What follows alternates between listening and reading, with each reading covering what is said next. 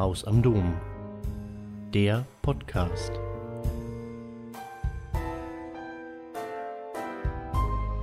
Hat das Erinnern an den Nationalsozialismus und die Shoah eine Zukunft? Welche sind die Voraussetzungen dafür, dass es eine Zukunft hat? Wie kann diese Zukunft aussehen? Mit diesen Fragen beschäftigen sich die Forschungen zur Erinnerungskultur und Erinnerungspolitik in Deutschland und mit Bezug auf Deutschland schon seit vielen Jahren. In der jüngsten Zeit haben diese Fragen jedoch an Dringlichkeit gewonnen. Grund dafür sind eine Reihe von gleichzeitig stattfindenden Entwicklungen. Am offensichtlichsten ist hier, dass der wachsende zeitliche Abstand die Befreiung von Auschwitz und das Ende des Nationalsozialismus liegen inzwischen mehr als 75 Jahre zurück.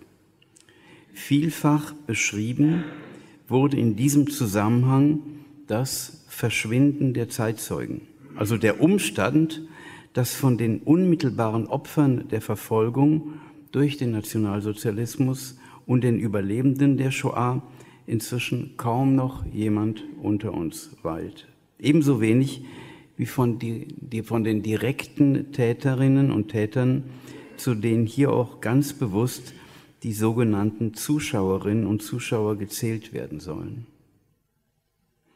Wohl noch wichtiger sind nachhaltige Veränderungen der Gesellschaften, in denen die Erinnerung stattfindet oder auch nicht. Die Diversifizierung gerade auch der deutschen Gesellschaft vor allem durch Migration ist hier nur ein, wenn auch ein wesentlicher Aspekt. Dazu kommen politische Veränderungen durch das Ende des Kalten Krieges, durch die neuen Konflikte in vielen Teilen der Welt, durch Prozesse der Globalisierung und durch soziale Verwerfungen im Zeichen sich weltweit, aber nicht zuletzt auch in Deutschland verschärfenden sozialen Gegensätze. Hierzulande spielen die Verschiebungen in der staatlichen Erinnerungspolitik eine wichtige Rolle, durch die das Erinnern an den Nationalsozialismus und an die Shoah einerseits zu einem zentralen Element des nationalen Selbstbildes erhoben wurde, gerade dadurch aber andererseits aus dem gesellschaftlichen Bewusstsein immer mehr zu verschwinden scheint. Nicht erst seit der öffentlichen Debatte über, den, über die Friedenspreisrede Martin Walsers im Jahre 98, in der die kollektive gesellschaftliche Sehnsucht nach einer Befreiung von der Bedrängnis innernder Reflexion über die Shoah exemplarisch zum Ausdruck kam, ist unübersehbar, wie vieldeutig und schwierig gerade die formalisierten Formen der Erinnerung in der deutschen Gesellschaft sind eine ständige Gratwanderung zwischen ernsthaften Gedenken, leerem Ritual, Domestizierung des Bedrängenden aus der Vergangenheit und der Hoffnung auf Entlastung.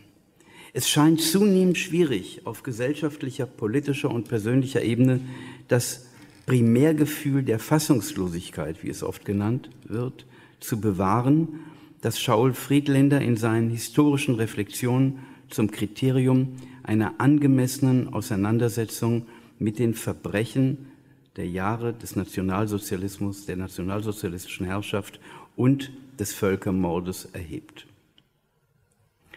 Ein weiterer Faktor sind die medialen Veränderungen, insbesondere im Zeichen der sich ständig erneuernden digitalen Technologien, die sowohl die Formen des Erinnerns beeinflussen, als auch das kulturelle Umfeld, in dem das Erinnern stattfindet.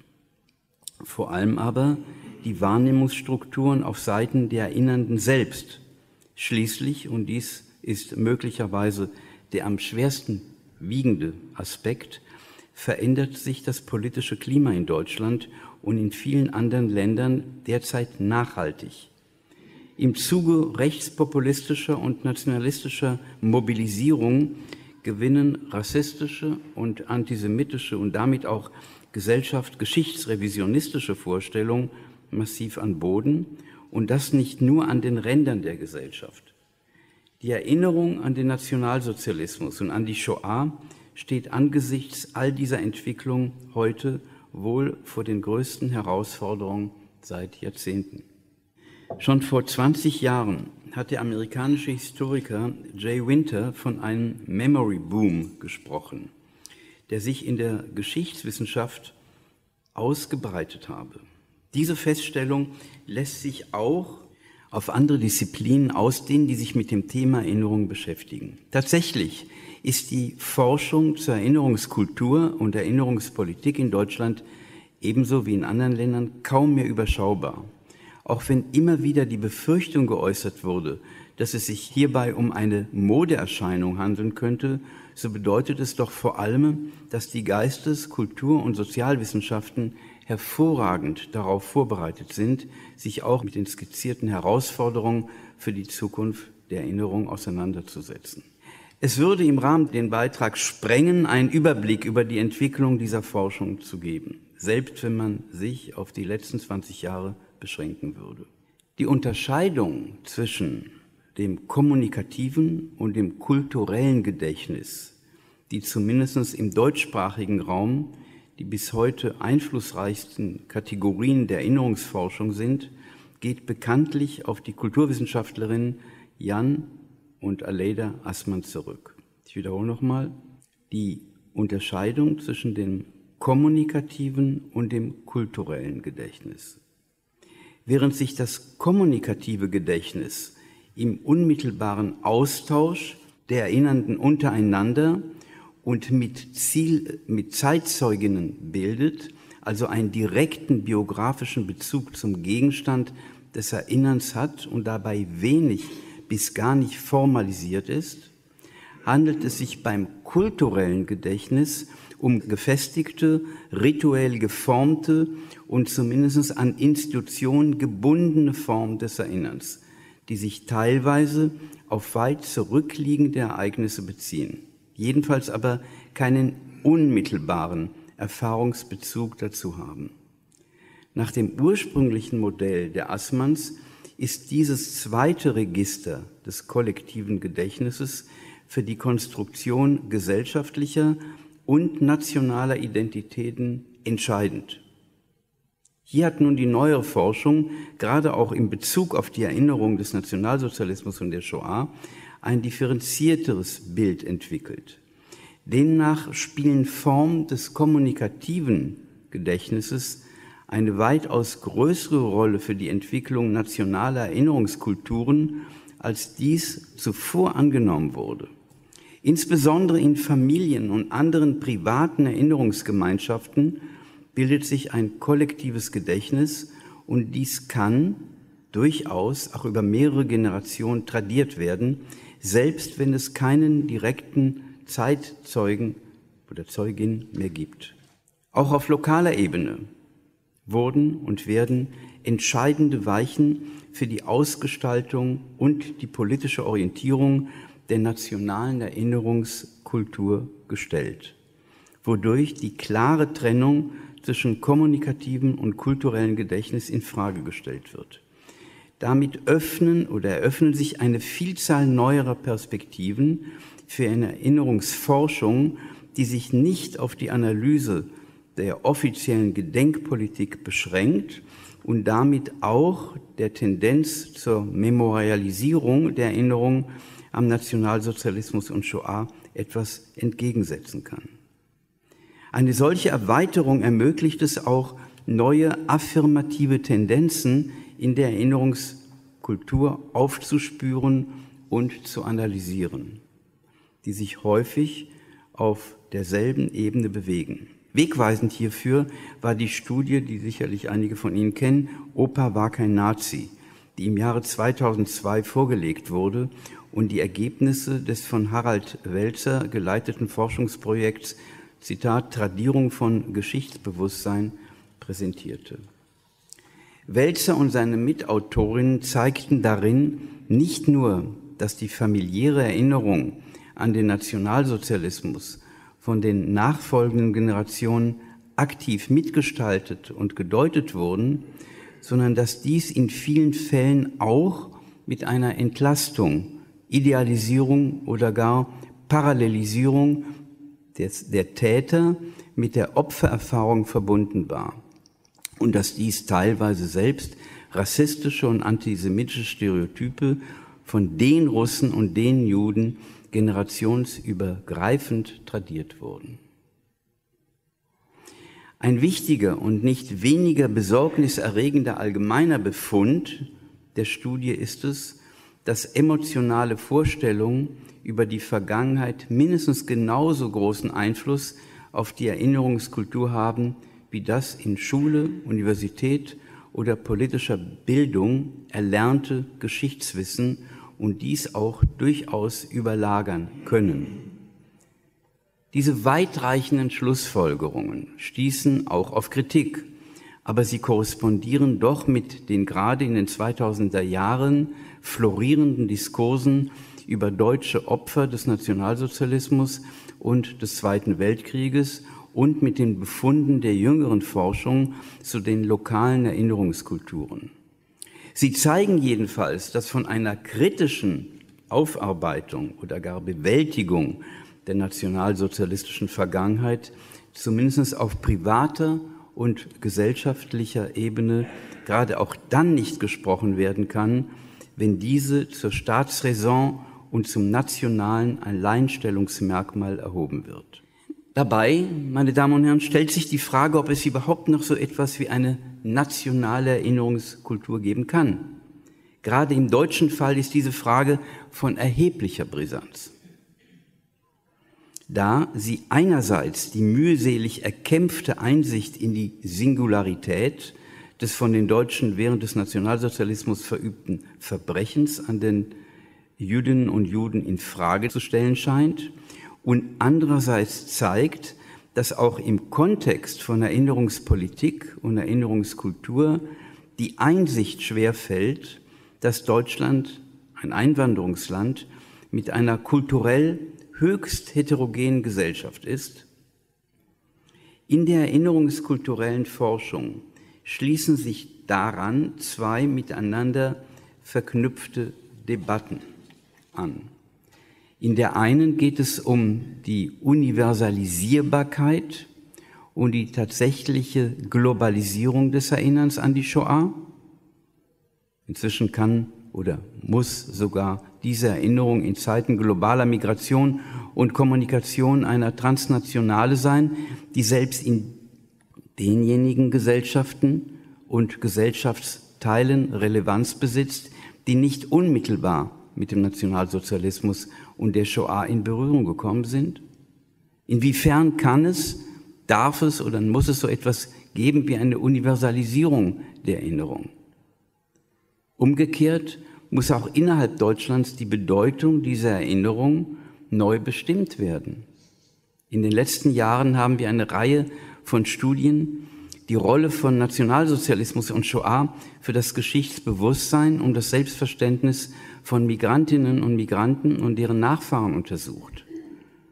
Die Befürchtung, dass in einer Einwanderungsgesellschaft die Erinnerung an Nationalsozialismus und Shoah verblassen, müsse oder von anderen Erinnerungen, etwa an die Verbrechen des Kolonialismus, überlagert und verdrängt würde, stehen im Fokus aktueller Debatten. Nicht immer genügend Augenmerk, und damit will ich diesen Part beenden, wird in dieser Debatte allerdings auf die Tatsache gelegt, dass das heutige Deutschland nicht nur ein Einwanderungsland ist, sondern dass es inzwischen auch wieder eine umfangreiche jüdische Gemeinschaft in Deutschland gibt, zu der neben vielen Immigrantinnen aus der ehemaligen Sowjetunion auch eine beträchtliche Zahl an Israelis zählen. Die Bedeutung dieser heterogenen Bevölkerungsgruppe für die Zukunft der Erinnerung ist bislang kaum zum Gegenstand der Forschung geworden. Die Notwendigkeit der Erinnerung als einen transnationalen und transkulturellen Prozess zu begreifen, wird hier besonders deutlich. Meine Damen und Herren, ich wollte im Kontext dieser einführenden Überlegungen Ihnen deutlich machen, wie kontrovers und wie zu, zum Teil oder zum großen Teil wissenschaftlich unterfüttert, aber auch emotional eine Debatte geführt wird, bei der es tatsächlich um Fragen der kollektiven und der individuellen Identität geht. Die Debatte um die Erinnerungskultur ist eine, die sehr zentral gerade in einem Land wie Deutschland geführt wird, in dem wir heute sehr unterschiedliche Ansprüche, Erwartungen an ein Gesellschaftsbild haben, das historisch natürlich begründet, unterfüttert und legitimiert wird, weiterhin durch die Shoah geprägt ist.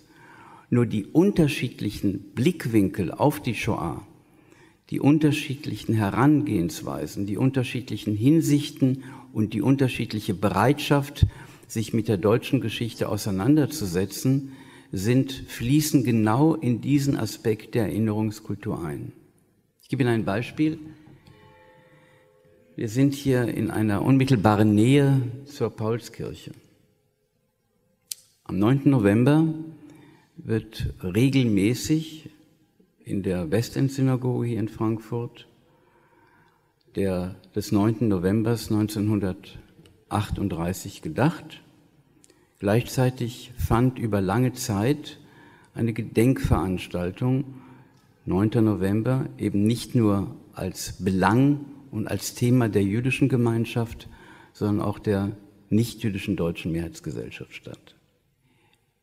Wenn Sie sich, und das habe ich getan, die Programme anschauen, die sich auf das entsprechende Geschehen in der Paulskirche beziehen, wird deutlich, dass das Interesse, die scheinbar notwendige Auseinandersetzung mit dem 9. November als Teil der eigenen Erinnerungskultur zunehmend abnimmt.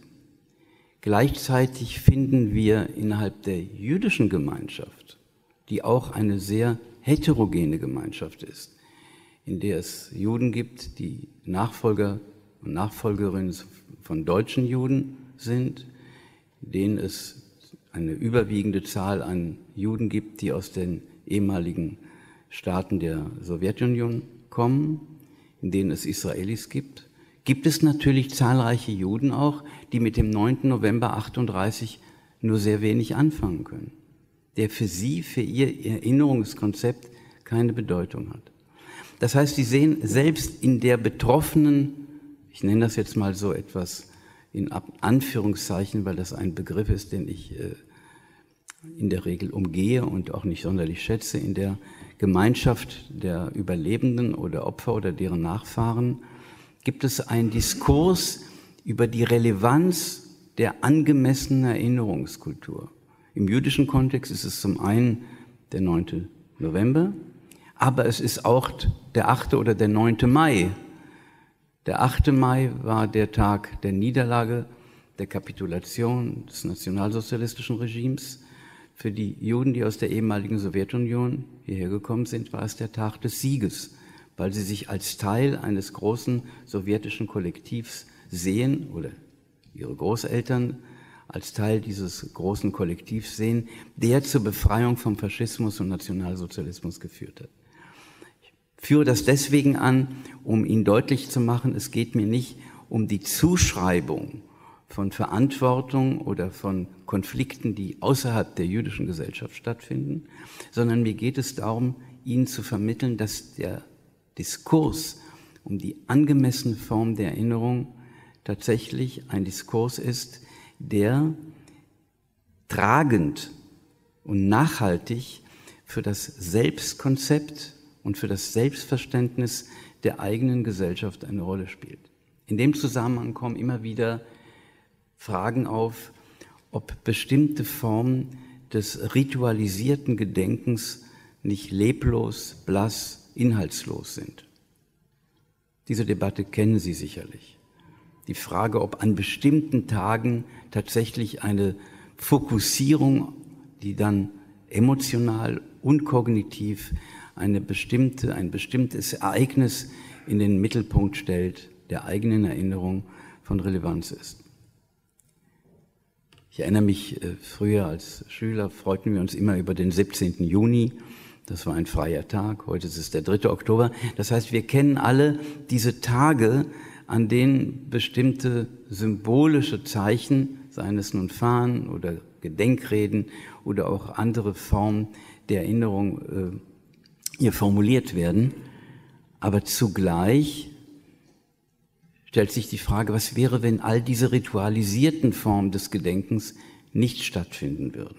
Hier gibt es ein Spannungsverhältnis, eine Debatte, eine notwendige, die sozusagen nicht entschieden ist, weil das Weglassen von solchen Erinnerungsmerkmalen, Merkmalen in dem Sinne, als ich darüber tatsächlich stolpere und in meinem Kalender feststelle, das ist ein Tag wie der 27. Januar, das ist ein Tag, der zumindest etwas aufruft, was ansonsten in Vergessenheit geraten würde, auch wenn es nur eine kurze Einblendung des Bundestages ist an dem Tag. In Anbetracht eines geschichtsvergessenen Bundesdeutschen, und das ist sozusagen keine deutsche, sondern das ist im Anbetracht der jahrzehntelang, des jahrzehntelangen Abstands von dem eigentlichen Geschehen, entwickeln sich heute andere Perspektiven auf die Geschichte. In der sehr empfehlenswerten oder in einer Reihe sehr empfehlenswerter Studien, sogenannte Mitte-Studien, die, in, die bei, von Kollegen in Bielefeld durchgeführt werden, an der Uni in Bielefeld, wird deutlich auch, wie Erinnerung umgedeutet wird, wie sozusagen das Erinnern familiär, und daraufhin habe ich vorhin angesprochen, das Erinnern familiär oftmals so weit umgedeutet wird als ein Täterverhalten zu einem Opferverhalten oder zu einem Opferstatus umgemünzt wird. Das hat etwas damit zu tun, dass natürlich die Schuldabwehr in vielen Familien, die direkt oder indirekt eingebunden waren in die Vernichtungspolitik, Ausgrenzungs- und Zerstörungspolitik der Nationalsozialismus, der Nationalsozialisten, ist natürlich diese permanente Belastung ein Dauerthema. Das ist psychologisch sehr nachvollziehbar und erkennbar. Und es entwickeln sich Strategien der Bewältigung, aber die nicht in dem produktiven Sinne vonstatten gehen, dass sozusagen eine Auseinandersetzung, eine Erkenntnis, ein Lernprozess einhergeht, sondern dies sind Prozesse, die eher auf die Abwehr, auf die Umdeutung historischer Prozesse hinweisen. Am deutlichsten erkennen Sie das, das muss ich sehr deutlich in dieser Hinsicht bezogen auf die bundesdeutsche Landschaft sagen, wo es zahlreiche Zugänge zu den Erinnerungsgeschehen, zum Erinnerungsgeschehen gibt über die Landeszentralen politischer Bildung, über die Bundeszentralen, über die Curricula in den Schulen und in den Universitäten. Am deutlichsten sehen Sie das und exemplarisch in Ländern wie Polen oder Ungarn, wie systematisch die Erinnerung an die, ähm, an die eigene, an die eigene Kollaboration zum Beispiel, an die Bereitschaft zu erkennen, dass der Antisemitismus zwar in der sehr spezifischen, singulären Art und Weise, wie sie von den Nationalsozialisten durchgeführt wurde, im Primär eine deutsche Haltung und eine deutsche Praxis war. Aber diese deutsche Praxis wurde nur möglich durch eine erweiterte und mit hoher Bereitschaft ausgestattete Kollaboration der europäischen Nachbarstaaten. Dies zu erkennen macht deutlich, wie universell die Thematik ist, wie heute, jetzt auch im Kontext transnationaler, auch pädagogischer Überlegungen, das Thema Antisemitismus sehr wohl nicht nur ein Thema ist für eine nationale, sondern tatsächlich für eine europäische und nach den Erfahrungen mit Kassel, Documenta, können wir heute sehr wohl auch betonen und geradezu darauf verweisen, wie notwendig ist, dass der sogenannte globale Süden, der scheinbar mit anderen Problemen sich auseinandersetzen muss und das auch tun muss, weil es gibt tatsächlich eine Kolonialgeschichte, die massiv dieses Leben der entsprechenden ähm, Länder auch geprägt hat. Aber so zu tun, als müsste der globale Süden nicht auch mit Fragen des Antisemitismus konfrontiert werden, ist ein fataler Fehlschluss.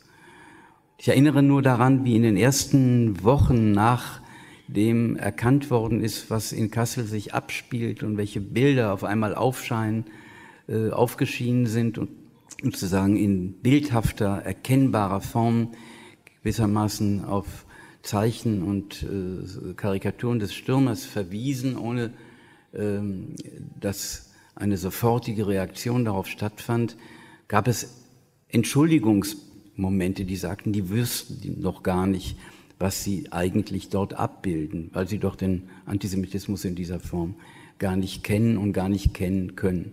Kurzum, Erinnerungskultur ist mehrfach gegliedert. Es gab hier genau drei Meter von hier entfernt eine großartige Ausstellung im Historischen Museum, wo exemplarisch an einer Stadt wie Frankfurt deutlich gemacht wurde, wie eine Stadt kippt, wie eine Stadt nationalsozialistisch wird. Diese Ausstellung wurde von sehr vielen Schülern und Schülerinnen besucht, mit ihren Lehrern und Lehrerinnen. Das Relevante an dieser Ausstellung war nicht, dass nochmal etwas gezeigt wurde, was wir wissen, sondern dass Straße für Straße, Stadtteil für Stadtteil erkannt werden konnte, wie Personen, wie Verwaltungseinheiten, wie Sportplätze, wie Schwimmbäder, wie Schulen, wie öffentliche und private Einrichtungen systematisch sich dem Projekt zunächst der Ausgrenzung einer jüdischen Minderheit bedient haben mit dem Argument, oft ohne Argumente, mit dem Argument, sie müssten es tun. Und diese Ausstellung macht deutlich, auch gerade den besuchenden Schülern, wie stark ihr eigener Stadtteil betroffen war, wie stark ihre möglicherweise eigenen Familien damit auch eingebunden waren. Erinnerung funktioniert nicht einfach so.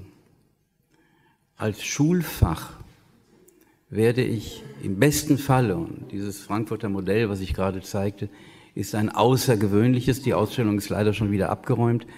Sie war hier ein Dreivierteljahr lang und wurde vieler, also von vielen Klassen und Schulen besucht. Aber wir haben auch die Erkenntnis gemacht, dass Erinnerung nicht nur ein wissensbezogenes Konzept erforderlich macht, davon gehen wir aus, es muss ein Wissen bestehen über all das, was in jenen Jahren passiert ist.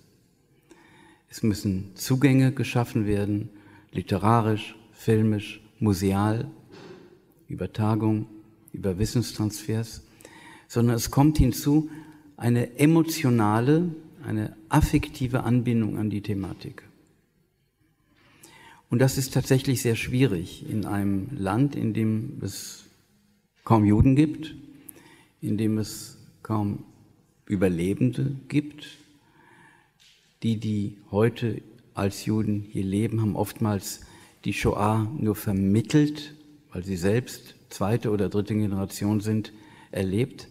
Das heißt, es stellt sich die pädagogische Frage, und jetzt spreche ich zu Ihnen als Professor für Erziehungswissenschaften, die jetzt tatsächlich die pädagogische Frage, wie kann erinnerungskulturelles spüren, berühren, fühlen, Verantwortung so geschaffen werden, dass diejenigen, die wir ansprechen wollen, die wir gewinnen wollen, für diese Kontinuität und diese Tradition, wie kann dieses gewonnen und geschaffen werden?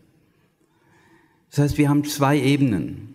Die eine Ebene habe ich Ihnen in meinem Beitrag vorgestellt, eine erinnerungswissenschaftliche und politische.